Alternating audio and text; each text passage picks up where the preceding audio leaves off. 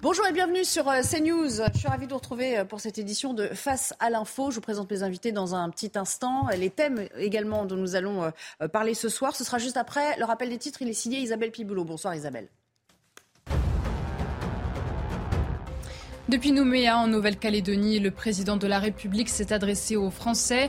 Parmi les sujets abordés pour son bilan des 100 jours, l'avenir de l'éducation nationale, l'inflation, l'écologie ou encore l'immigration. Emmanuel Macron a par ailleurs prôné l'ordre et un retour de l'autorité dans notre pays, encore marqué par les émeutes de début juillet. La Grèce, toujours en proie aux flammes. Ce week-end, plus de 30 000 personnes ont été évacuées de l'île de Rhodes. Des campements improvisés ont été installés en urgence. Certains touristes sont encore bloqués à l'aéroport. Les autorités grecques ont intensifié leur politique des évacuations par précaution ces dernières années après un incendie en 2018 qui avait fait une centaine de morts. Et puis le Paris Saint-Germain autorise le club saoudien Al Hilal à négocier avec Kylian Mbappé pour proposer un transfert moyennant une indemnité de 300 millions d'euros.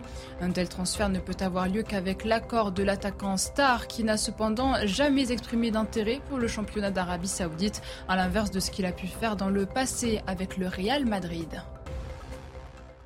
Merci beaucoup. J'ai le plaisir d'accueillir sur ce plateau euh, Eugénie Bassier. Bonsoir Eugénie. Paul Melun, superbe équipe pour, euh, euh, pour Face à l'info. Raphaël Steinville et Nathan Dever. Merci à vous tous de jouer le jeu du décryptage avec votre regard, votre manière toute personnelle d'appréhender l'actualité. C'est parti pour le sommaire.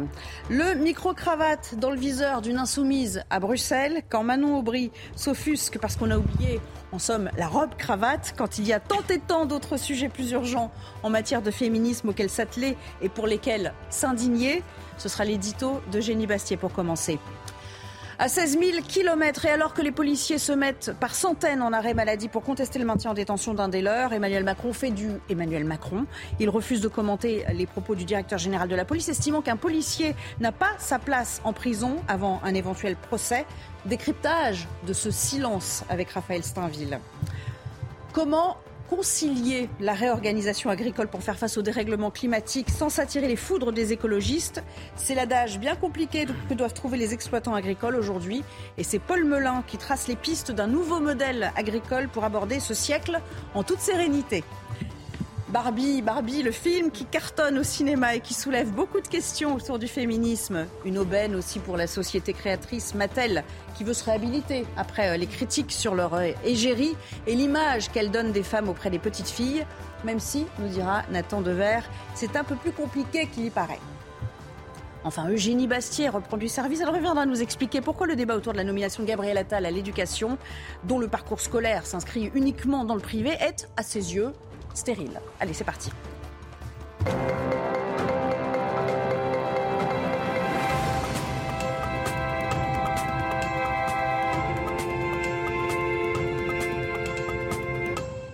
Et donc on commence avec vous, Eugénie, et euh, je le disais, vous vouliez réagir sur cette vidéo de, Manon Aubry, hein, euh, députée euh, européenne La France Insoumise, qui s'offusque des micro-cravates qui seraient pour elle des symboles de sexisme. Oui, c'est une, vidéo assez curieuse qui a été publiée sur, euh, sur TikTok. On voit euh, Manon Ombry. Alors, il faut quand même rappeler que c'était la tête de liste aux européennes de la France Insoumise. Donc, c'est pas une députée lambda.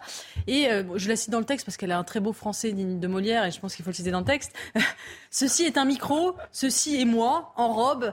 Est-ce que vous savez comment s'appellent ces micros Là, elle montre un petit micro, vous savez qu'on attache ici. Merci d'ailleurs à CNews de ne pas utiliser ce symbole sexiste. Ceci dit, mais n'importe moi même. Hein. Un micro fait par des hommes, un micro fait pour être porté sur des vestes. Donc, quand on est en robe, c'est pas pratique. Elle ajoute, les micros, ce qu'il faut retenir, c'est que c'est sexiste.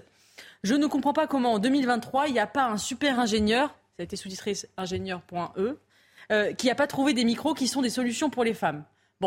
Euh, alors passons sur la forme du message qui est déjà en soi, euh, je pense, euh, problématique, puisque c'est le voilà, une politique qui se veut cool, qui parle sur TikTok comme les jeunes, etc. Débarrasser des anciens codes, de toute hiérarchie, de toute distance, de toute gravité. c'est la politique spectacle, mais au service d'un agenda, d'un agenda militant bien précis. Alors, Lequel? Vous allez tout nous dire. Bah, c'est l'agenda en fait du, néo-féminisme, un néo-féminisme qui est très idéologique et qui ignore tout euh, du quotidien concret des femmes et de leurs problèmes qui se posent dans la vie de tous les jours. Euh, leur vraie préoccupation, c'est quoi? C'est la sécurité, euh, la santé, la façon, la manière de concilier la vie professionnelle et la vie familiale. Et c'est certainement pas le micro-cravate. Manon Brie, d'ailleurs, j'ai vérifié, n'a pas eu un mot pour les femmes archéologues à Saint-Denis qui se sont faites harceler. Elle n'a pas eu un mot pour la jeune femme agressée à coups de tesson de bouteille à Toulouse euh, encore il y a quelques jours. À l'heure finalement où les femmes se battent en Iran pour retirer le voile ou partout dans le monde pour acquérir un peu de dignité dans leur vie, euh, eh bien on a ce combat dérisoire qui même formulé sur, sur un ton humoristique, a quelque chose de, de, scandaleux et de révélateur. D'abord, c'est révélateur d'une déconnexion absolue, parce que le micro-cravate, c'est quelque chose qui est utilisé par euh, que 99% des gens n'ont jamais porté, qui est utilisé par les journalistes, les stars euh, ou les hommes et femmes politiques, qui n'a absolument rien de concret pour la majorité des, des, personnes. Mais c'est révélateur aussi d'une forme de néo-féminisme euh, qui développe une vision quasiment complotiste du monde, puisqu'il voit, il voit ce néo-féminisme de l'idéologie partout, de l'aménagement des trottoirs jusqu'au jusqu'au micro-cravate, en passant bien sûr par la médecine et il applique sa grille de lecture idéologique sur le moindre objet du quotidien et rien n'échappe plus à l'idéologie, y compris les micros. Au fond, il nous fait un peu du, Sandrine Rousseau hein, dans cette espèce d'anecdote. De, enfin, Sandrine Rousseau, vous vous souvenez, avec le barbecue euh, qui était euh, hyper masculin. Ça, reste un peu dans cette veine. C'est ça, hein. c'est de voir l'idéologie partout. Et c'est d'ailleurs pour ça que je vous ai apporté, parce que c'est l'été quand même, on, est en vacances. Alors oui, il existe un autre euh, féminisme qui, lui, n'est pas réductible à ces combats. à nos téléspectateurs S'ils ont de cet été de le lire, s'appelle Féminicène de Vera Nikolsky. Et c'est un livre qui est un peu l'anti-Sandrine Rousseau ou l'anti-Manon Aubry, puisqu'elle développe un féminisme, justement, qui n'est pas un féminisme de la plainte victimaire, ancré sur des combats aussi dérisoires que euh, les micro-cravates, l'écriture inclusive, la PMA pour les, euh, pour les hommes transgenres euh, et l'interdiction des jouets genrés, mais des choses très très concrètes, un ce qu'elle appelle un féminisme du faire, qui pousse les femmes à exister, à se battre, à investir les filières scientifiques. Par exemple, au lieu de se plaindre qu'il n'y ait pas eu d'ingénieur qui a inventé des micro-robes, euh, Manon Aubry aurait pu dire Allez-y, les filles, inscrivez-vous en école euh, scientifique, devenez ingénieur. Mais non, parce qu'elle est comme Sandrine Rousseau. Sandrine Rousseau qui avait dit Je préfère les femmes qui jettent des sorts aux hommes qui construisent des EPR. Elle disait qu'il ne fallait pas d'ingénieur. Eh bien, non, c'est tout l'inverse qu'il faut prôner. C'est développer les vraies raisons de l'émancipation féminine le travail, la science, la maternité et combattre les vrais dangers qui la menacent, l'insécurité au quotidien, l'aliénation professionnelle. Voilà le, programme de ce livre que je vous conseille. Et le féminisme du faire plutôt que le féminisme de la plainte. C'est la leçon que je tire de cet épisode. Eh bien, en tout cas, rappelez-nous le nom de, de ce bouquin. Féminicène de Vera Nikolsky. D'accord. À lire cet été. Sur la plage, hein. vous allez tous partir en vacances bientôt. Non, c'est intéressant. Euh, euh, au fond, euh, cette autrice, auteur, je ne sais pas comment vous voulez-vous l'appeler, elle prône un, féminisme plus constructif. En fait, c'est à ça qu'il faudrait s'atteler. D'attendre de verre, parce que vous avez été très rapide dans votre chronique, donc on a largement le temps de faire un petit tour de plateau ici. Oui, ce qui est intéressant, alors déjà sur la, sur la polémique des micros, je pense qu'il y a énormément de, de personnalités politiques, surtout des jeunes générations, euh, qui réfléchissent vraiment, et je pense qu'ils en discutent de manière assez cynique, hein, se dire comment je vais faire le buzz aujourd'hui sur les réseaux sociaux. Mm. C'est-à-dire qu'il y a une économie de l'attention, on a des dizaines de personnalités politiques importantes en France, et on sait qu'il va y en avoir une ou deux chaque jour qui vont euh, pouvoir faire le buzz sur les réseaux, de telle sorte que le soir, ce soit eux mm. dont on va commenter les sorties euh, dans les médias, ce que nous sommes en train de faire ce soir. Donc je pense déjà qu'il y a une forme de nivellement par le bas là, dans le format même de la politique sur les réseaux sociaux. Deuxièmement, sur le sujet. En fait, ce qui est terrible, c'est que c'est un sujet passionnant. Se dire qu'il y a eu un certain nombre de champs professionnels, par exemple les médias, par exemple la télévision, qui, jusqu'à il y a quelques décennies, était majoritairement masculin. Et se dire que peut-être, en effet, même ça a des conséquences dans le dispositif de l'organisation. Mais seulement si on veut manier ces sujets. Il faut le faire avec énormément de précision. Il faut le faire avec une précision, entre guillemets, universitaire, historique, technologique, réfléchir à ça précisément. En revanche, vouloir penser des sujets comme ça, avec uniquement des grandes grilles conceptuelles, qui en l'occurrence ne sont pas totalement vérifiées dans l'histoire du dit micro-cravate, parce que micro-cravate, c'est pas le vrai nom du micro-cravate, etc. Ça, c'est évidemment une autre forme de nivellement par le bas quant au contenu de discours et pas seulement quant à son format. Oui, c'est vraiment voir euh, le problème par le, par le petit bout de la lorgnette, en fait. Hein, euh. Oui, et puis ça, ça a été rappelé fort justement par Eugénie, c'est aussi une constante du néo-féminisme. Et c'est-à-dire que ces gens-là ont pris leur méthode, et ça rejoint ce que disait Nathan aussi, ces gens-là ont pris leur méthode, pour pas dire leur cours de communication outre-Atlantique aux États-Unis d'Amérique, où euh, parfois la pensée est raccourcie, où on n'a pas le temps d'un long développement, d'une longue analyse, comme peut le faire un, auteur dans un livre. Par conséquent, c'est effectivement euh, l'apologie de la petite phrase, du petit buzz. On veut essayer de, de choquer pour exister. Probablement que Madame Manon Aubry n'était peut-être pas si connue euh, il y a 24 heures qu'aujourd'hui, grâce aux sottises qu'elle a racontées sur son téléphone. Donc, si vous voulez, effectivement, c'est une défaite de la pensée, c'est une défaite du politique. Ça a quelque chose d'assez pathétique, d'assez pitoyable, mais c'est assez emblématique tout de même d'un nouveau rapport et à l'actualité et à la question du féminisme. Parce que, Eugénie le rappelait, euh, les questions d'insécurité sont très importantes, les questions de, de, la vie au travail pour les femmes sont très importantes, euh, les questions aussi de, de brimade et de sexisme, notamment de la part d'un certain nombre de religions monothéistes aujourd'hui partout dans le monde, eh bien tout ça, ce sont des sujets ô combien importants. Et effectivement, quand on voit une députée européenne euh, qui s'en va nous faire effectivement dans un langage tout à fait approximatif euh, la critique du micro-cravate, on se pince et on se dit qu'il faudrait très vite tourner la page de ce genre de bêtises. Et puis il y a par ailleurs beaucoup d'autres sujets sur lesquels elle aurait pu être amenée à s'exprimer. Euh, Raphaël, par exemple, les fameux safe place. Vous savez que le gouvernement mhm. veut mettre en place pour les femmes qui disent ne pas se sentir en sécurité lorsqu'elles prennent le métro. Enfin, il y a des tas de choses qui sont autrement plus importantes aux yeux de nos concitoyennes que le micro-cravate, qui par ailleurs n'évoque pas grand-chose, comme vous le disiez, puisque ça reste très circonscrit au milieu médiatico, enfin journalistique, quoi. Oui, mais c'est exactement ça. C'est-à-dire qu'à cette défaite de la pensée que décrivait Paul, s'ajoute le fait que euh, ce sujet est un micro-sujet, euh, un micro-débat. Euh, et qu'on perd notre temps alors que de vrais sujets devraient être abordés notamment par les féministes. Vous avez évoqué ces, espèces safe, place. Déjà, on, voilà, on utilise un terme anglophone, ça peut être contesté aussi. moi. Toutes les questions que, de manière très euphémiste, Paul, Paul a, a essayé d'esquisser s'agissant des religions monothéistes pour ne pas, pour ne pas, pas plus précisément s'attaquer à l'islam qui aujourd'hui dans un certain nombre de quartiers euh, rend la vie impossible pour les femmes. Ça, ce sont des sujets qu'une féministe telle digne de ce nom devrait, euh, devrait aborder euh, sans crainte, à, condition peut-être de ne pas être otage et esclave de, de, son électorat. Un petit mot de conclusion, en guise de conclusion. J'ai vu que vous vouliez prendre la parole. Oui, parce qu'il y a aussi une question que vous avez évoquée tout à l'heure, c'est que, en effet, les micro-cravates, c'est un objet euh, qui appartient à un milieu social extrêmement euh, précis, qui est celui de la télévision, le monde du spectacle. Un milieu qui est féminisé depuis très très longtemps. Oui, j'allais dire sur, ça n'a aucun sens. Parce sur CNews, on est quand même l'exemple parfait. Les micro-cravates existent, c'est-à-dire après les années 70. Il y a pas mal de femmes qui interviennent maintenant. Hyper féminisé. c'est un des milieux les plus féminisés qui soit. Depuis, euh, qui en l'occurrence est féminisé, mais surtout qui est un milieu qui est très, très privilégié et qui concerne extrêmement peu de gens. C'est les combats de ces néo-féministes. Et donc on peut se poser cette question de se dire est-ce qu'il y a une continuité des relations de pouvoir entre la manière dont le pouvoir fonctionne dans des milieux extrêmement euh, privilégiés? Je pense notamment au cinéma hollywoodien, hein, parce que l'affaire MeToo, enfin le phénomène MeToo, était parti d'une question de comment les rôles de étaient donnés dans des castings par des producteurs complètement euh, euh, horribles qui profitaient de leur pouvoir de producteurs pour avoir des relations sexuelles contre des rôles. Est-ce qu'il y a une continuité de la manière dont fonctionne le pouvoir dans des milieux extrêmement privilégiés comme le cinéma, comme la télévision, etc. et d'autres sphères de pouvoir? C'est une vraie question et c'est pas évident que ce soit le cas. Allez, on passe au deuxième euh, édito. Raphaël, on fait appel à vous. Euh, vous avez voulu euh, revenir, vous, sur le refus du président de commenter les propos de Frédéric Vaux. Ça va nous occuper, bien sûr, une large partie de la soirée. Frédéric Vaux, c'est bien sûr le directeur général de la police, qui, le matin même, dans le Parisien, considérait qu'avant un éventuel procès, ce sont ses mots, un policier n'avait pas sa place en prison.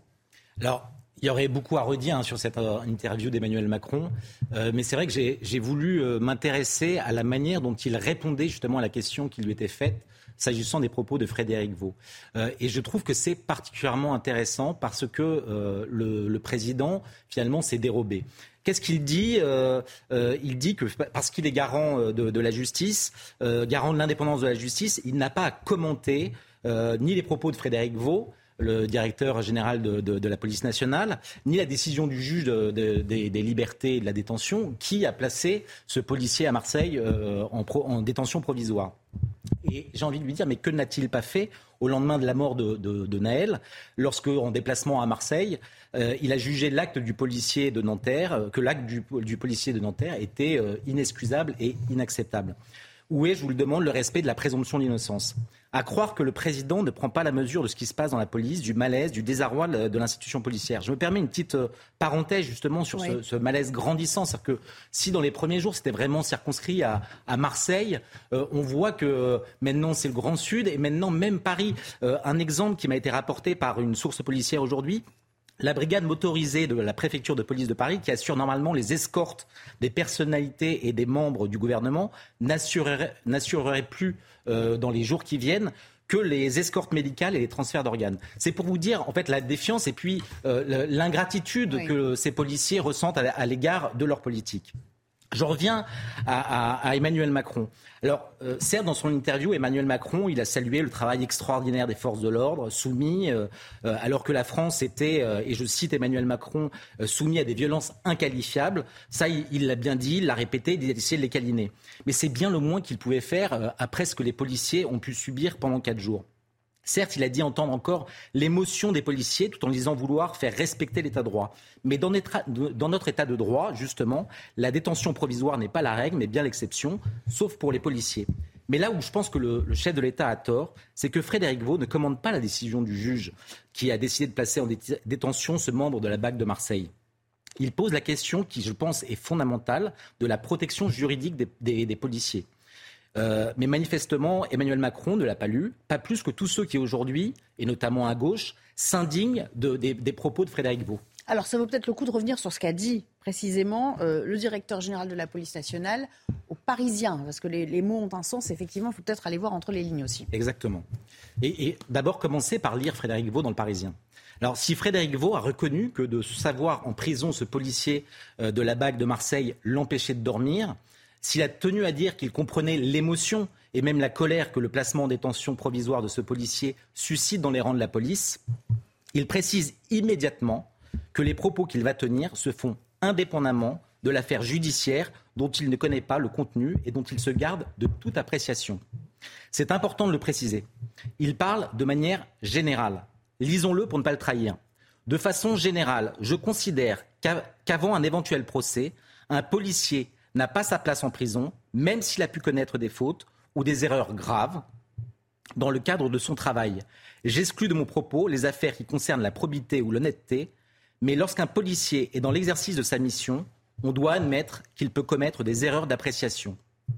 Encore une fois, Frédéric Vaux pose la question fondamentale de la protection juridique des policiers dans le cadre de l'exercice de leurs fonctions. On peut ne pas être d'accord avec euh, le DGPN, considérer qu'en l'état actuel de notre mhm. droit, aucune disposition ne prévoit que les policiers bénéficient d'un statut particulier. Reste que ce débat est bien réel. Alors, il avait même agité la, dernière présidentielle, on s'en souvient, ce débat. Eh oui, vous avez raison, c'est euh, la question de la présomption de la légitime défense que Marine Le Pen, la première, et ce, dès 2012 dans son programme, euh, avait soulevé, euh, notamment lors de la dernière élection. En 2022, lors de la campagne présidentielle, souvenez-vous, Marine Le Pen, Nicolas Dupont-Aignan et même Valérie Pécresse plaidaient pour une présomption de légitime défense spécifique aux forces de l'ordre. Éric Zemmour allait même plus loin avec la notion de défense excusable. Mais qu'en est-il euh, vraiment de la présomption de légitime défense pour les forces de l'ordre?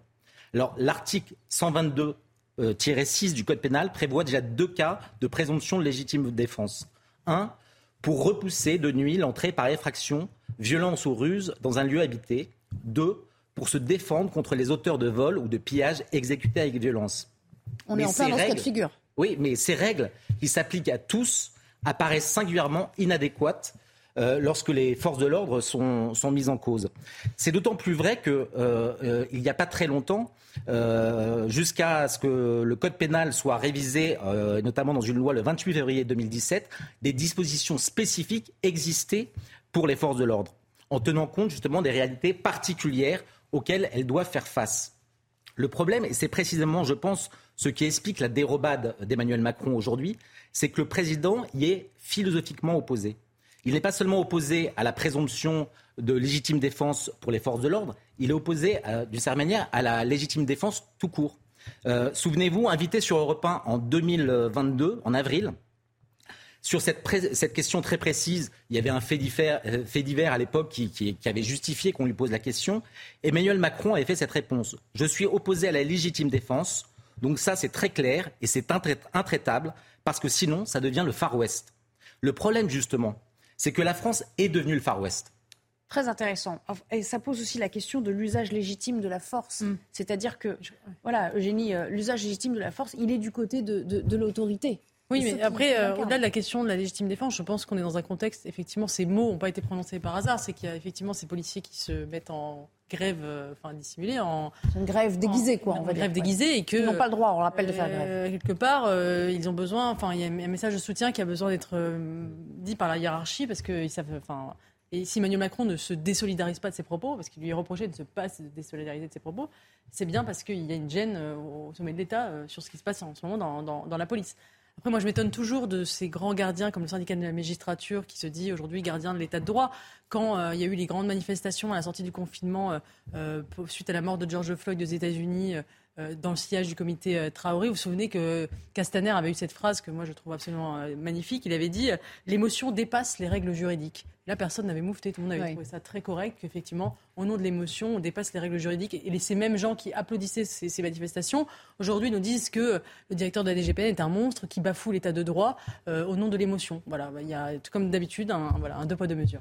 Nathan, comment l'avez-vous trouvé aujourd'hui sur ces questions? Vous en attendiez euh, beaucoup? Vous attendiez? Parce qu'on a quand même, on n'en a pas encore parlé, mais on a quand même un Laurent Nunez et, euh, qui est monté au créneau lui aussi, et qui approuve les propos de, Frédéric Vaux. Hein. Et puis, à côté de ça, on a un Gérald Darmanin qu'on n'a pas encore entendu, mais on imagine qu'à l'issue de son. Euh, si Frédéric Vaux a pu s'exprimer, euh, ce n'est que validé par. ce euh, serait intéressant de voir ce que Gérald Darmanin va dire à son retour de Nouvelle-Calédonie lui-même. Hein.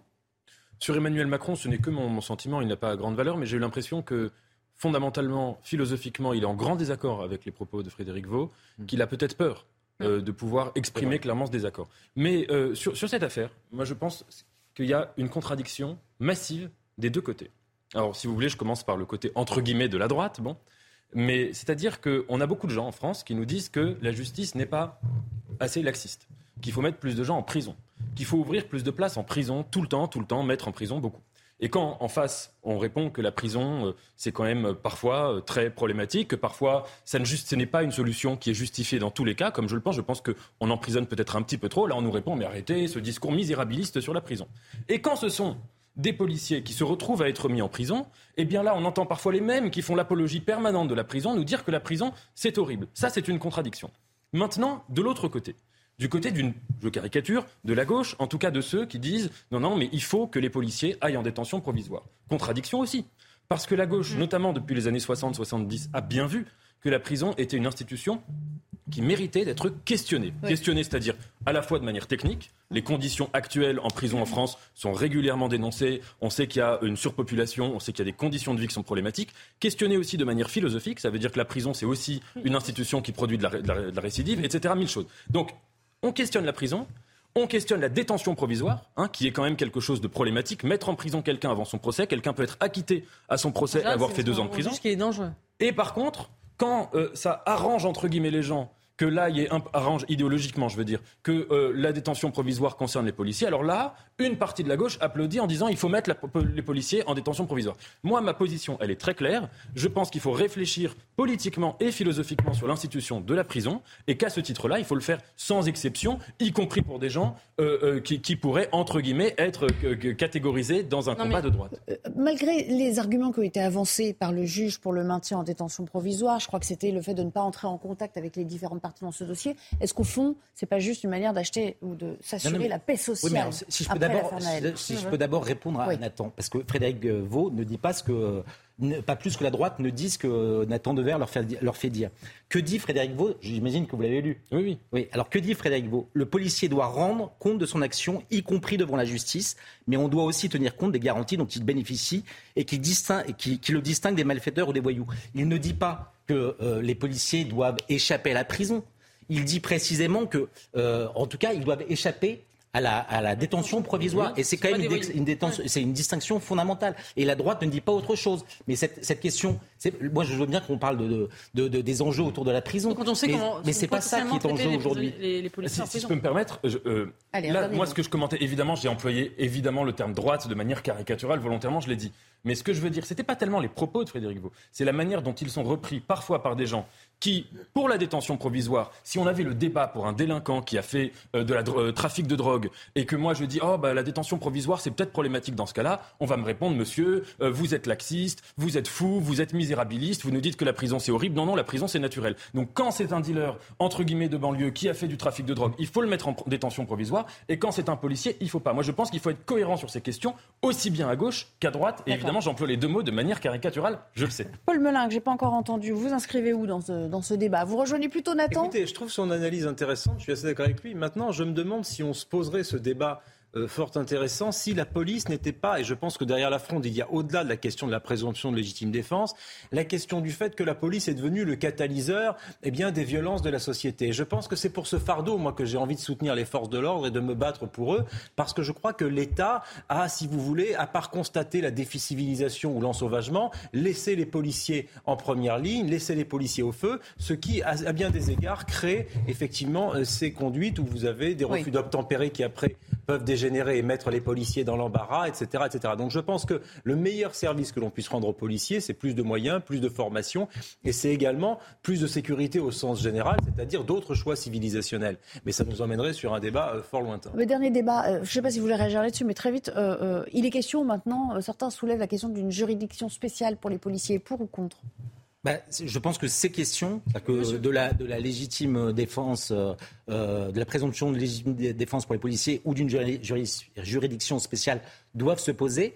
Euh, euh, moi, j'écoutais euh, sur CNews l'avocat des, deux victimes à Marseille qui justement expliquait comment peut-être la, décision avait pu être prise. Et il disait que les, magistrats ne sont pas impressionnables, mais c'est des magistrats de droit commun et peut-être qu'ils n'ont pas pris en compte la spécificité dans laquelle évoluaient les, policiers. Et il y a une chose quand même qui m'a choqué, c'est qu'il disait les magistrats ne sont pas impressionnables, mais je ne sais pas si jamais la, la justice venait à libérer ce policier, je ne sais pas si les gamins de ces cités vont brûler la France. Honnêtement, si ce n'est pas une manière de mettre la pression pour, euh, pour euh, garder ce policier en détention, honnêtement, c'est assez insupportable. Merci. Allez, on s'interrompt et on reviendra pour parler d'agriculture. Rien à voir. On a plein de sujets. Barbie aussi au programme. tout de suite.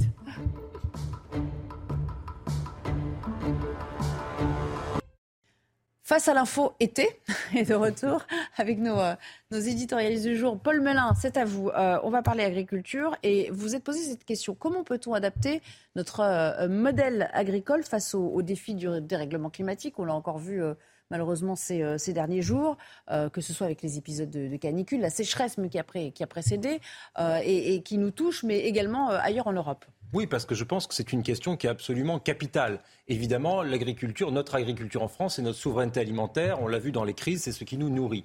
Et l'agriculture, euh, depuis toujours et dans tous les pays et de tout temps, euh, est intimement liée aux évolutions euh, du climat, du terroir, de la géologie. Par conséquent, eh, eh bien, quand on se pose la question du réchauffement climatique, du dérèglement climatique, on doit, à mon avis, en quasi premier lieu, se poser la question de notre modèle agricole pour revenir un peu sur euh, ce que fut l'agriculture en France et ce qu'elle a été depuis toujours. La France, elle s'est distinguée d'abord par la richesse de ses terroirs. C'est une particularité. On se demande souvent pourquoi est-ce qu'aujourd'hui l'agriculture est si importante en France Parce qu'aujourd'hui, la France est le premier producteur agricole en Europe. Pourquoi? Eh bien, On pourrait se poser cette question. Eh bien, parce que la France a la chance, euh, dans euh, toute sa superficie, notamment en métropole et en outre-mer, d'avoir des terroirs extrêmement variés.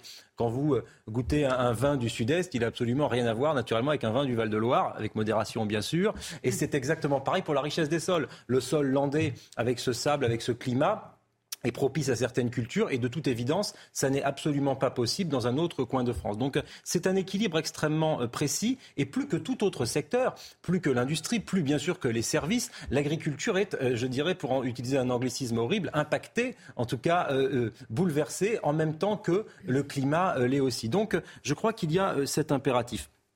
Peut-être un rappel pour revenir un peu sur ce que fut la paysannerie. Au 19e siècle, plus de 50% de la population active cultive et travaille dans l'agriculture. Et alors effectivement, quand on y réfléchit aujourd'hui, seulement 1,5% de la population active est dans le secteur agricole. Ça représente 400 000 personnes. Donc euh, c'est une fonte terrible. Pourquoi je vous prends ce chiffre? Parce qu'il est extrêmement éloquent et il dit beaucoup de l'évolution de notre modèle agricole. C'est-à-dire que nous sommes passés d'exploitation petite, puis de taille moyenne, vers des super méga exploitations. Et encore, nous sommes des nains par rapport aux exploitations américaines ou par rapport à ce que la Commission européenne voudrait que nous fassions. Et ça dit quelque chose aussi de notre modèle agricole. Et ça permet de comprendre pourquoi est-ce qu'il est aussi impacté par euh, le réchauffement climatique et dans des proportions préoccupantes. Notre modèle agricole est un modèle qui, de plus en plus, et moi je le déplore, est allé vers le productivisme. Et ça, c'est un vrai changement de paradigme. Depuis les années 70, baisse continue des exploitations de 1, 1,6 million à 400 000. Hausse de la taille des exploitations. Aujourd'hui, une exploitation moyenne, ça fait 70 hectares. Donc c'est de toute autre réalité, même avec la mécanisation. Donc là, on a vraiment ce basculement. Pourquoi réfléchir au sujet de notre souveraineté alimentaire? La France, donc, est la première agriculture, je l'ai dit.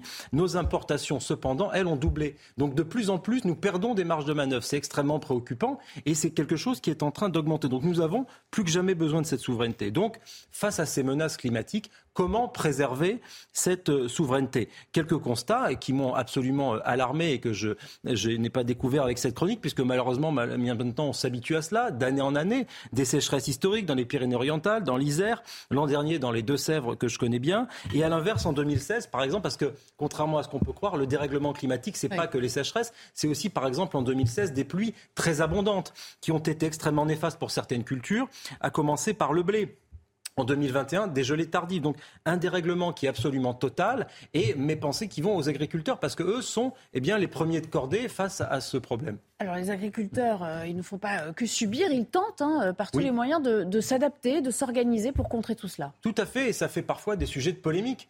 Souvenez-vous, il y a encore quelques mois, ce sujet des méga-bassines à Sainte-Soline, dans le sud des Deux-Sèvres, c'est précisément parce que les agriculteurs, alors après, on peut reprocher le principe des grandes bassines, pourquoi pas, on peut en débattre, réfléchir au meilleur usage de l'eau, mais ça part d'un constat.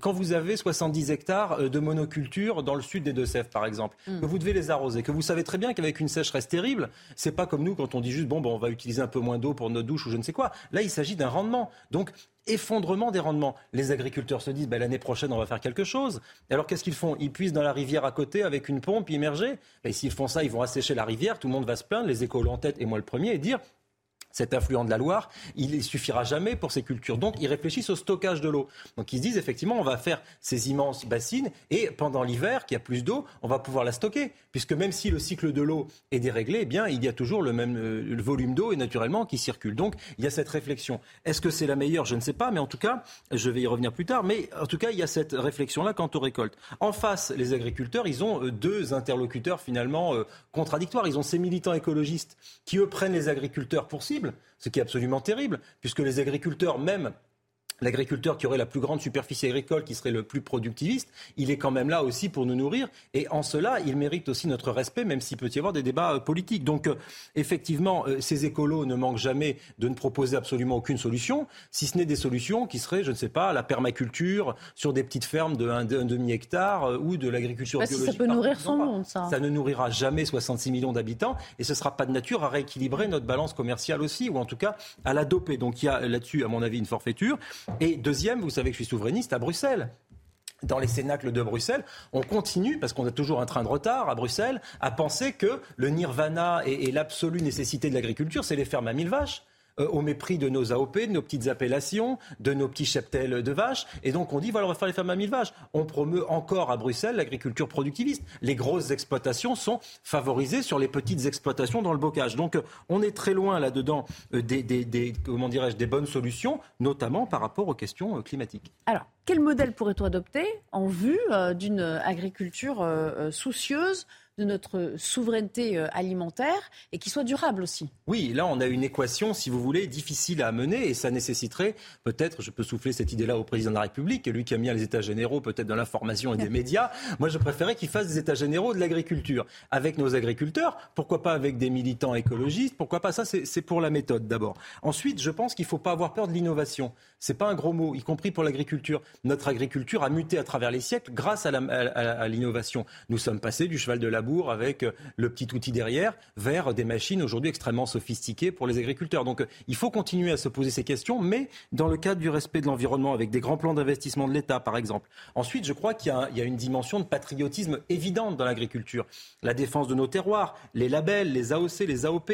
Je crois que la clé de voûte d'une bonne politique agricole, c'est de dire la politique agricole en France n'a pas à s'aligner sur le moins-disant social ou euh, écologique et à euh, concurrencer le bœuf argentin ou les tomates du Maroc. Absolument pas. Nous n'arriverons jamais, sauf peut-être à prendre des enfants de 8 ans pour travailler et cueillir nos, tomates et à les payer un dollar de l'heure. Mais comme ce n'est pas tout à fait la vision du modèle social que j'ai et éthique dans ce hum. pays, je pense qu'il vaut mieux qu'on fasse une compétitivité prix, pour parler comme les économies, une compétitivité, pardonnez-moi, sur la qualité, sur la plus-value. Et là, sur la forte valeur ajoutée de nos produits parce que effectivement euh, des tomates ramassées à Marmande, des belles tomates, ça n'a rien à voir avec les tomates que vous achetez au Maroc. Mais ça on sait faire quand même. Pardon de vous couper, mais, les, labels, les AOP, on, le voit de plus en plus, y compris dans les grandes surfaces. On vante quand même, on met en avant les produits origine France. Oui, mais il y, a une espèce d'hypocrisie parce qu'en même temps on fait cela, mais on ne se donne pas les moyens euh, politiques et économiques de mettre cela en place jusqu'au bout. Un protectionnisme vert, par exemple, ça c'est pas quelque chose qui est à l'ordre du jour de la part du président de la République et du gouvernement et pas de ses prédécesseurs non plus. Donc vous pouvez toujours mettre de belles tomates en AOP, en AOC sur les étals des marchés. Si à côté de ça, à la grande surface, vous avez euh, des tomates de basse qualité du Maroc, moins bonnes pour la santé, en grande quantité et beaucoup moins chères, évidemment, les ménages, et moi je ne leur jetterai pas la pierre, ils vont aller au supermarché. Donc cette réorganisation, et ensuite, j'en terminerai là-dessus, une réorganisation face au bouleversement climatique, ça peut être pour solutionner par exemple cette histoire de méga bassines, de transférer des cultures qui sont extrêmement gourmandes en eau vers des terroirs où on en a moins besoin. Donc vous voyez, c'est un non-sens par exemple de faire du maïs qui est assez gourmand en eau dans des régions desséchées. Par contre, on peut faire des oliviers. Donc, et c'est quelque chose comme ça qui est extrêmement basique, qu'il faut essayer de mettre en œuvre, de développer pour rééquilibrer tout cela. Et on en revient au début de mon propos, c'est-à-dire que l'agriculture, c'est un lien tout à fait étroit avec les terroirs, avec l'agencement. Et effectivement, nous devons, à mon sens, revenir à cela. Donc, tout cela, je conclus là-dessus, ne se fera pas, à mon avis, sans le génie rural, le travail de nos agriculteurs. Il faut remettre l'agriculture au cœur de nos vies, comme c'était euh, le cas jadis, et de notre modèle de développement. Ne pas imiter les États-Unis ou écouter l'Europe, mais créer, promouvoir notre modèle pour une agriculture française performante et durable. Merci beaucoup. Nathan, euh, les écologistes aujourd'hui se trompent de site parce que vous avez cité les méga-bassines euh, Sainte-Soline. Il y a eu d'autres actes de ce que beaucoup appellent l'écoterrorisme, qui est un terme largement réfuté euh, à gauche. Euh, est-ce que les écologistes se trompent de cible en s'en prenant aux agriculteurs euh, quand ils devraient, si on en suit aussi la logique de, de Paul, s'en prendre plutôt à Bruxelles qui prône les exploitations intensives? Extensives, pardon.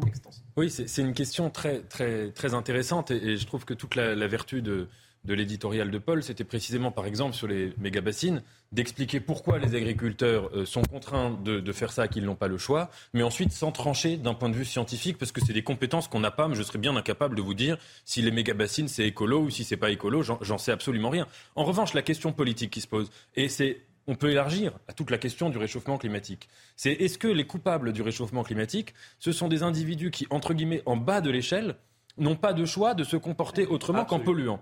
Donc on prend l'exemple de l'agriculteur, on peut prendre l'exemple de l'individu qui habite en grande banlieue autour d'une métropole qui n'a pas de transport en commun qui sont euh, de bonne qualité et qui est obligé de prendre sa voiture euh, tous les matins euh, et qui va sans doute polluer plus qu'il ne ferait s'il venait en vélo parce qu'il habitait à 30 mètres de son bureau, eh bien évidemment, est-ce que ces gens-là doivent être les cibles prioritaires de la critique du réchauffement climatique? Je pense que c'est exactement le contraire et que c'est au contraire à l'échelle structurelle qu'il faut le poser comme vous l'avez fait. Ce que ne pensent pas d'ailleurs les écologistes. Et à chaque fois que j'ai un représentant des Verts devant moi, je manque pas de le lui dire. C'est-à-dire que ces gens-là oublient de penser la question de la mondialisation, du commerce mondial, de la démographie, qui est un sujet très tabou chez eux. Toutes ces dimensions-là, euh, si vous voulez, vous pouvez toujours couper l'eau du robinet quand vous vous brossez les dents. Si vous avez des navires cargo qui croisent dans le monde entier en déversant n'importe quoi dans les océans, vous pouvez toujours continuer le mm. brossage de dents. Donc l'écologie des petits gestes est aussi, si vous voulez, une forfaiture. Ça vous motive euh, ça vous, Non, mais euh, c'est très intéressant parce que ça va être le défi de demain, effectivement. Et la question, c'est quelle place on laisse à la science là-dedans?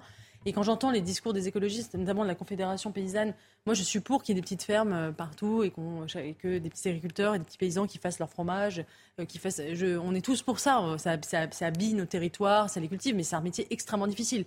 Et quand la Confédération paysanne dit il nous faut 2 millions d'agriculteurs et de paysans, parce qu'il faudrait parler de paysans euh, dans 10 ans, Je leur dis, mais très bien, Banco, mais qui va vouloir faire ce métier? Quand vous voyez que les maraîchers, aujourd'hui, ont du mal à recruter tous les étés, ils doivent faire importer de la, de la main-d'œuvre étrangère pour venir faire du maraîchage parce que c'est extrêmement difficile, qu'ils ne trouvent pas effectivement des gens euh, qui veulent faire ce métier parce que c'est physique, parce que c'est dur, hein, le métier de paysan. C'est pas pour les exploitations ne se dur. entre générations. et donc, hein. euh, moi, je suis, je, dans l'idéal, euh, dans, dans, en théorie, je suis absolument pour. Mais comment on fait concrètement pour remettre les gens, effectivement, au travail de la terre? Ils, n'en veulent pas. Donc, il va falloir trouver des solutions, effectivement, qui, qui, qui, qui composent avec, avec les deux. Et on est passé certainement d'un excès de, de, productivisme. Il faut retrouver un équilibre. Mais je pense que les solutions de de, tout le monde retourne à la Terre sont euh, utopiques. Un dernier mot, parce que vraiment, j'en ai parle de Barbie. Barbie nous attend. Oui, non, un dernier mot, mais je pense, que la, question, je pense que la question de l'innovation, elle est fondamentale. Et malheureusement, elle est souvent interdite par les, écologistes qui, euh, qui rendent impossible toute expérimentation. Euh, il y a un certain nombre de plantes qui, euh, à, des plants OGM, qui aujourd'hui consomment moins d'eau ou qui résistent mieux à la chaleur. Toutes ces questions qui, on, a droit de tester. ça, il ne s'agit pas de que ce modèle s'impose euh, et, transforme toute notre, agriculture. Mais aujourd'hui, même ce genre de questions sont impossibles parce que les écologistes sont contre et arrachent la, moindre ferme expérimentale. Parce que souvent, les écologistes ont préempté, les écologistes urbains ont préempté la question de l'écologie. Ce sont des gens qui ne connaissent pas la terre. D'ailleurs, quand vous regardez les scores des écologistes euh, représentés dans les grands partis politiques dans les territoires ruraux, ils font des échecs totaux. Donc, si vous voulez effectivement de faire pousser une jardinière en permaculture dans un beau quartier à Paris, ça n'a rien à voir avec 70 hectares les expéditions punitives sont souvent le fait de, de, militants euh, urbains. Euh, Barbie. Alors Nathan, vous fait plaisir. Il dure combien de temps euh, le film? Il dure deux heures, hein. il est long. Ah, hein. Nathan est un fan de Barbie. Vous, avez, vous, avez, souffert ou vous en êtes ressorti convaincu? On va voir ça tout de suite. Donc, vous l'avez vu, mais pas au premier degré, rassurez-nous. Vous avez, vous avez, essayé de voir ça d'un point de vue un peu philosophique, de vous élever un petit peu. Bah, je l'ai vu euh, d'abord parce que ma, fiancée m'avait demandé d'aller le ah. voir, donc j'y suis allé très, c'est très, gentil à vous. Voilà, gentiment. Euh, mais c'était un film passionnant. Euh, parce que, et c'est pour ça que j'ai voulu en parler, parce que passionnant sur ce qu'il reflète de notre société, aussi bien à l'écran que dans la salle. Mais j'en parlerai euh, tout à l'heure. Ah. Alors, toute la difficulté, ça va être d'essayer de parler du film sans divulgacher, sans spoiler, comme on dit en anglais. Je vais essayer de le faire quand même. Pour parler d'abord de la jeunesse du film. En fait, la société qui a créé Barbie, donc Mattel, depuis une quinzaine d'années, ils ont une baisse euh, continue, progressive et importante de ventes. Euh, qui est euh, assez aisément explicable. D'abord parce que Barbie, c'est très ancien, ça date des années 50, j'y reviens dans un instant. Et ensuite parce que c'est difficilement compatible avec le climat dans lequel on est, qui est notamment un climat où on parle de plus en plus de féminisme, d'égalité des sexes, de patriarcat. Et, Barbie était considérée comme un des symboles de ce patriarcat. Donc ils avaient une baisse de, de ventes. Et il y a un peu plus d'une dizaine d'années, cette société dessine de faire un film en partenariat, donc avec des producteurs, des réalisateurs, des distributeurs, mais faire un film à la fois apologétique et très autocritique sur ce que représente Barbie dans notre société. Rien que ça, c'est extrêmement intéressant. Alors déjà, que représente Barbie dans la société? Barbie a été créée à la fin des années 50, en 59, par une femme qui était l'épouse du fondateur d'une marque de jouets qui s'appelait Mattel, marque de jouets américaine. Elle avait deux enfants, l'une qui s'appelait Barbara, l'autre qui s'appelait Kenneth, et donc elle a créé deux poupées, l'une s'appelant Barbie et l'autre s'appelant Ken. Et alors, à partir de là, tout le grand paradoxe de Barbie, c'est que ça va devenir à la fois un des grands symboles du patriarcat et du féminisme. Du patriarcat, pourquoi? Parce que bien naturellement, Barbie, surtout la Barbie des origines, inutile de faire un dessin, c'est le stéréotype de la femme idéale que la petite fille doit devenir quand elle joue ce jouet-là. Vous savez, le, psychanalyste Winnicott parlait des objets transitionnels, c'est-à-dire des jouets par lesquels un enfant découvre le monde, comme une doudou, comme un doudou, comme une peluche, etc. Et ces jouets-là ont une fonction de médiation. Ça veut dire qu'ils ne représentent pas seulement un ami imaginaire, etc. Ils représentent ma première porte d'entrée sur le monde et ils représentent éventuellement un idéal de celui que je dois devenir. Et donc ça, c'était la première dimension de normes, de stéréotypes, de euh, l'image d'une certaine femme parfaite, etc. Pourquoi c'était quand même un objet féministe? Pour deux raisons. D'abord parce que Barbie, c'était la puissance. La puissance d'une femme adulte. C'était en anglais quelque chose d'empouvoirant, comme on dit en anglais. Et deuxièmement, et j'y reviens, c'est parce que Ken, Ken précisément, qui est l'homme, qui est juste un accessoire, une possession de Barbie, et qui d'ailleurs et c'est un des grands sujets du film, qui n'a pas de sexe. Et c'était un des grands sujets de dérision sur Barbie, c'est précisément que Ken a un aspect entre guillemets eunuque. Donc ce paradoxe-là, ce paradoxe d'indécidabilité du statut féminin de est-ce que Barbie est un modèle patriarcal ou un modèle euh, du féministe, est évidemment au cœur du film. Alors comment cette contradiction est-elle exprimée est dépassé dans le film? Comment ils arrivent à, maintenir cet adage en fait? Alors le film, sans le divulgacher encore, il commence à Barbieland, qui est un monde donc euh, parallèle euh, dans lequel habitent les Barbies. Et donc vous avez un personnage qui est la Barbie stéréotypée, une Barbie euh, blonde, euh, euh, sans cellulite, qui même quand elle enlève ses chaussures, eh bien ses pieds restent en position comme si elle mettait des, chaussures à talons, etc., etc. Et elle a cette vie de Barbie stéréotypée avec un personnage qui est Ken et qui, quand il la croise, il essaye à tout prix de faire l'intéressant pour qu'elle le remarque, mais elle l'ignore superbement et il se sent humilié dans sa masculinité là-dedans. Et puis un jour, elle se rend compte qu'il y a un problème elle commence à avoir des pensées morbides, elle commence à avoir de la cellulite, ses pieds se mettent à être des pieds plats, et elle comprend que l'humain qui la manipule dans le monde réel, en l'occurrence la femme qui la manipule dans le monde réel, projette en elle tous ses complexes et que ça va pas. Et donc elle va aller dans le monde réel, qui est représenté comme un monde euh, en, Californie, donc un monde très patriarcal. Elle y va avec Ken, et après ça va évidemment perturber la société de Barbiland, qui de société matriarcale va être euh, euh, attaquée par les valeurs du patriarcat. D'accord. Et euh, qu'est-ce que ça dit plus largement de la question de l'égalité homme-femme dans notre société aujourd'hui en, 2023 D'abord, me semble-t-il, ça dit que c'est un sujet majeur. J'étais quand même frappé, je suis allé voir le film à 22h, fin juillet, dans un cinéma parisien qui n'est pas non plus... Euh, bon. Et la salle était absolument pleine, alors que la salle était énorme. Il, y avait pas, il fallait réserver euh, vraiment 4 ah heures à l'avance. Quoi. Il n'y avait pas un siège de libre. Les gens étaient, pour beaucoup, habillés en rose. Et vraiment, il y avait un degré de concentration et quelque chose d'intense dans la salle qui dépassait ce qu'on a l'habitude de voir dans une salle de cinéma.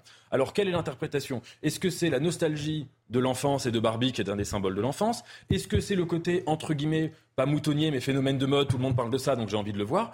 Ou est-ce que c'est peut-être plus intéressant? C'est qu'il y a quelque chose qui se jouait au-delà de ça, qui était la question précisément de où en sommes-nous dans notre, sommes-nous dans notre rapport avec euh, l'égalité des femmes et plus l'égalité entre les hommes et les femmes et plus précisément est-ce que des choses qui étaient considérées comme des symboles du patriarcat ne peuvent pas devenir des symboles du féminisme? Derrière ça, la grande question qui se pose, c'est est-ce que l'égalité entre les hommes et les femmes doit amener, si vous voulez, à faire table rase de tout un héritage historique qui est aussi un héritage où il y a eu des symboles du patriarcat? Et alors, sans le divulgacher, je trouve que toute la puissance du film, c'est que précisément, avec une vraie ironie et une vraie autocritique sur ce qu'a pu représenter Barbie, à la fin, il proposait quand même une sorte de porte de sortie qui ressemblait à un nouveau contrat sociétal entre les hommes et les femmes, entre Barbie et Ken en quelque sorte. Mais j'ai une question, parce que vous dites que c'est un peu tombé en désuétude chez les nouvelles générations, mais ces personnes habillées en rose dans la salle de cinéma, ça m'intrigue beaucoup. Euh, c'était plutôt euh, des femmes euh, qui ont joué à la poupée Barbie dans les années 60-70 ou il y avait de très jeunes filles? Qui adhèrent quand même. Euh, euh, bah, en tout cas, à 22h, il y avait plutôt des gens de, de notre âge, quoi, disons. Euh, ah, de votre âge Enfin, oui. De, oui je ne mets pas dans la Mais vous êtes sympa, vous êtes sympa. Mais non, entre 20 et 30 ans, disons, à peu près. Ou alors vous vous voyez plus âgé que vous n'êtes. Ou peut-être, je ne sais pas. D'accord. Euh, pour vous, Barbie égale euh, plutôt symbole du féminisme ou du patriarcat? Parce que Barbie, quand même, pardon, mais c'est elle qui conduisait la voiture, c'est elle qui dressait les chevaux, vous savez, tous les, vous les accessoires auxquels vous faites référence. C'est elle qui conduisait l'avion, le fameux avion Barbie qui a donné lieu à un sketch d'ailleurs. Euh, c'est le paradoxe de nos sociétés modernes. Nancy Houston le faisait remarquer dans un de ses livres sur le, féminisme. Elle disait que la, je crois que la, la, date du droit de vote des femmes aux États-Unis, ça doit être 1920. Euh, et c'est la date du premier euh, concours Miss America. C'est-à-dire qu'en fait, le droit des femmes progresse en même, temps, en même, temps, que l'objectivation euh, du corps des femmes. C'est-à-dire qu'il y avait une espèce de lien entre les deux et qu'à la mesure que le, féminisme avançait, le marketing, le capitalisme aussi avançait. Et le capitalisme a besoin effectivement de vendre du rêve, de vendre du désir, de vendre des formes.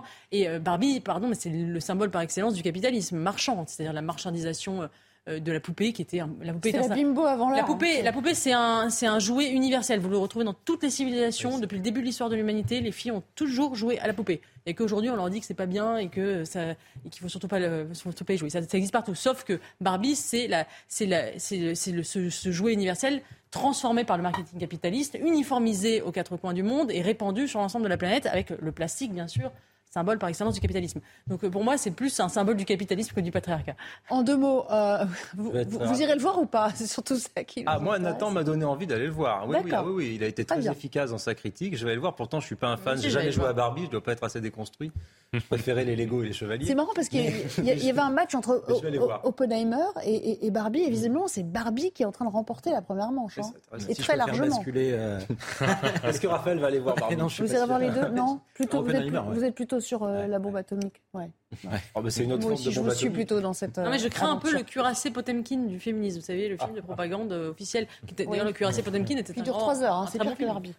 Euh, allez, dernier édito avec vous. Alors, on change complètement. On va revenir au remaniement qui n'en était pas vraiment un, bon, à l'ajustement euh, euh, ministériel, avec Gabriel Attal. Gabriel Attal qui a, qui a focalisé toute l'attention, il faut le dire quand même cette semaine, le génie, parce que il est passé par le privé. Alors ça, ça a beaucoup fait commenter. On ne s'est pas tellement intéressé à ce qu'il comptait faire à la tête du ministère, mais surtout à son parcours scolaire. Pour vous, c'est un faux débat et un mauvais procès qu'on lui fait. Oui, ça, m'a intéressé cette critique parce qu'elle a été tout de suite euh, unanime. Enfin, unanime. C'est vrai que tout le monde a dit, euh, il a passé sa scolarité effectivement dans un établissement privé ultra élitiste du 6e arrondissement, l'école alsacienne.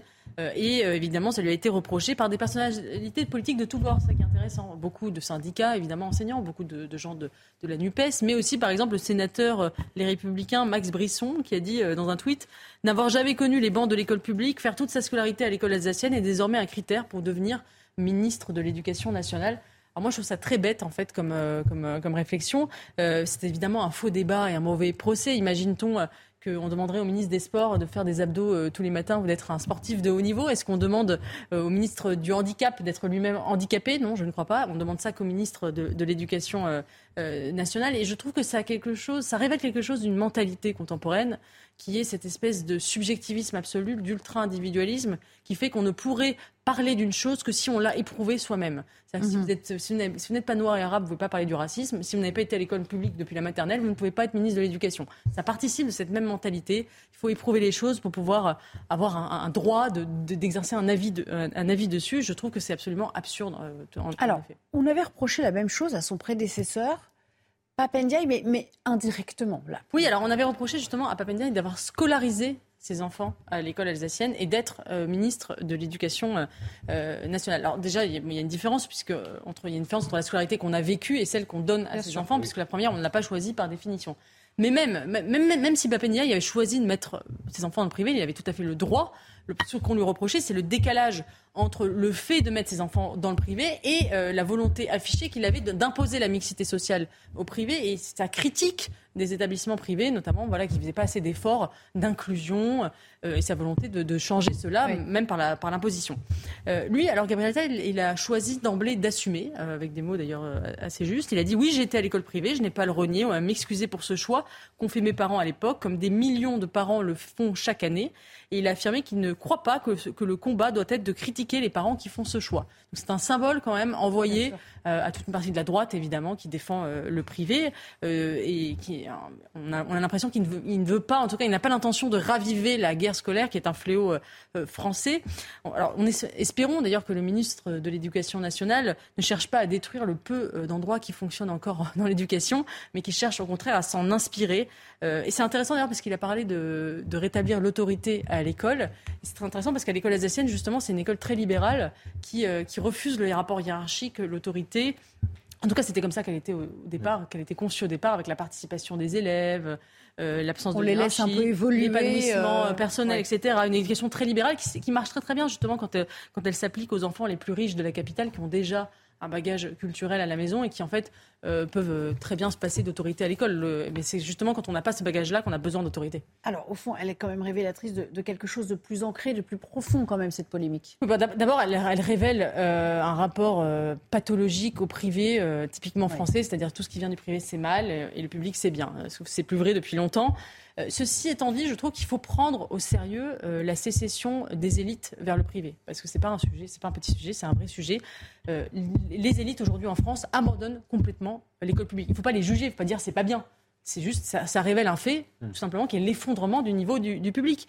Et d'ailleurs, c'est très intéressant parce que le monde l'a, le monde l'a noté. autrefois, la nomination d'un ministre passé par les bancs du privé était rarissime jusqu'à 2004. Or, depuis 2004, sur les huit ministres de l'Éducation, quatre sont passés par le privé. Euh, François Fillon, Gilles de Robien, euh, Luc Châtel et Jean-Michel Blanquer. Donc, Gabriel Attal est le cinquième.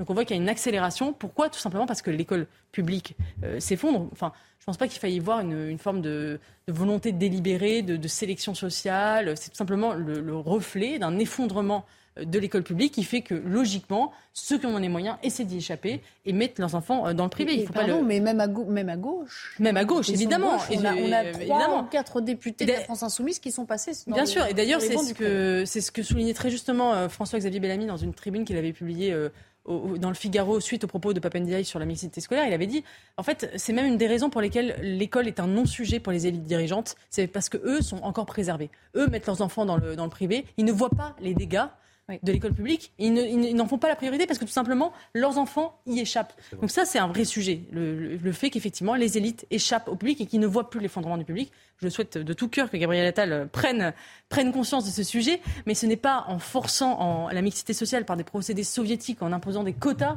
qu'on réglera le problème. On ne fera que répartir les difficultés, pour reprendre une, une expression d'Emmanuel Macron aujourd'hui.